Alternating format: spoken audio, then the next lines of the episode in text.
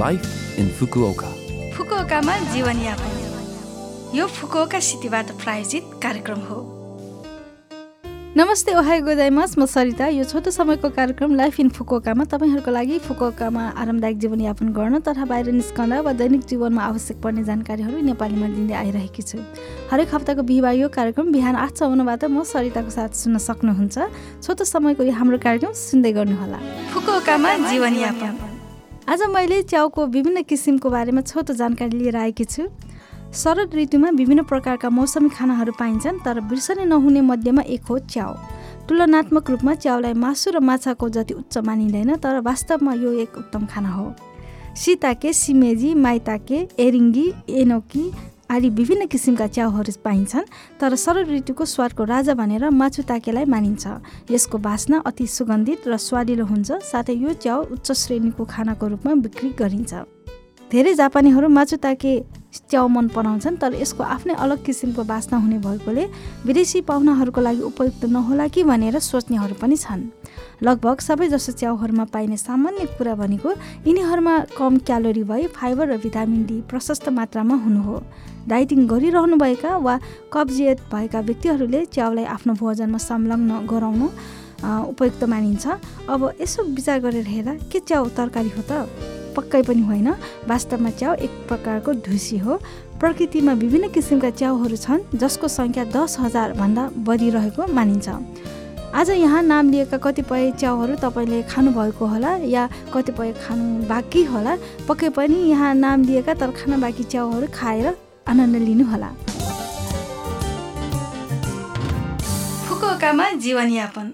आज पनि मैले फुकुका सहरबाट जारी सूचना लिएर आएकी छु र आजको सूचना रहेको छ क्षयरोग रोकथाम सप्ताहको बारेमा। सेप्टेम्बर चौबिसदेखि सेप्टेम्बर तिससम्म क्षयरोग रोकथाम सप्ताह हो। क्षयरोग एक किसिमको यस्तो रोग हो जसमा ब्याक्टेरियाको कारण मुख्यतया फोक्सोमा जलन हुन्छ। यो एक सरुवा रोग हो। दुई हजार बिसमा फुकोका सहरमा एक सय उनापचास नयाँ क्षयरोग बिरामीहरू पाइएका छन्। क्षयरोगका लक्षणहरूमा खोकी खकार ज्वरो खकारमा रगत छाती दुख्ने अस्वस्थता राति पसिना आउने र तौल घट्नु आदि समावेश छन्। सुरुका लक्षणहरू रुगाको जस्तै देखिन्छन्। खोकी दुई हप्ताभन्दा बढी लगातार रहेमा खकार निस्केमा शरीर गलेमा अचानक तौल घटेमा आदि केही लक्षणहरू देखा परेमा तुरुन्तै चिकित्सालयमा परामर्श लिनुहोला।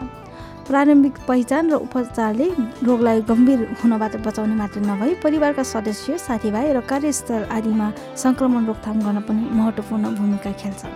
क्षयरोग सधैँ सङ्क्रमित भएको कारणले मात्र विकसित हुँदैन। यदि शरीरको प्रतिरोधात्मक क्षमताले क्षयरोग ब्याक्टेरियालाई नियन्त्रण गर्न सकेन भने यो समयसँगै बढ्न र विकास हुन सक्छ। क्षयरोग लागिहाल्यो भने पनि डाक्टरको निर्देशन अनुसार हरेक दिन उचित औषधि सेवन गरी यसबाट छुटकारा पाउन सक्नुहुन्छ। सङ्क्रमण र रोग रोक्नको लागि पर्याप्त निन्द्रा सन्तुलित आहार मध्यम व्यायाम आदि दैनिक स्वास्थ्य हेरचाह प्रभावकारी हुन्छ। फुकोका सहरमा Fukuoka city medical interpreting call centre छ। त्यहाँ अस्पताल खोज्नका लागि फोन मार्फत सल्लाह लिन सक्नुहुन्छ। चौबिस घन्टा हरेक दिन यो सेवा उपलब्ध छ। त्यहाँको फोन नम्बर रहेको छ जेरो नौ दुई सात तिन तिन पाँच चार दुई नौ। फेरि एकपटक जेरो नौ दुई सात तिन तिन पाँच चार दुई नौ। बिस भाषाहरूमा यो सेवा उपलब्ध गरिएको छ। यो फुकोका सहरबाट जारी सूचना थियो। यो हप्ताको लाइफ इन फुकोका कार्यक्रम तपाईँलाई कस्तो लाग्यो? लभ एफएमको होम पेजमा गएर लाइफ इन फुकोका नेपाली भनेर खोजी पोडकास्टबाट पनि यो कार्यक्रम तपाईँको मिल्ने समयमा सुन्न सक्नुहुन्छ। त्यस्तै ब्लगबाट पनि यो कार्यक्रमको बारेमा जानकारी पाउन सक्नुहुन्छ। आज जाँदै जाँदै घाम सेरी फिल्मको साली मन परे गीत तपाईँहरू सबैको लागि राख्दै बिराउन चाहन्छु। तपाईँको दिन शुभ रहोस्। नमस्ते!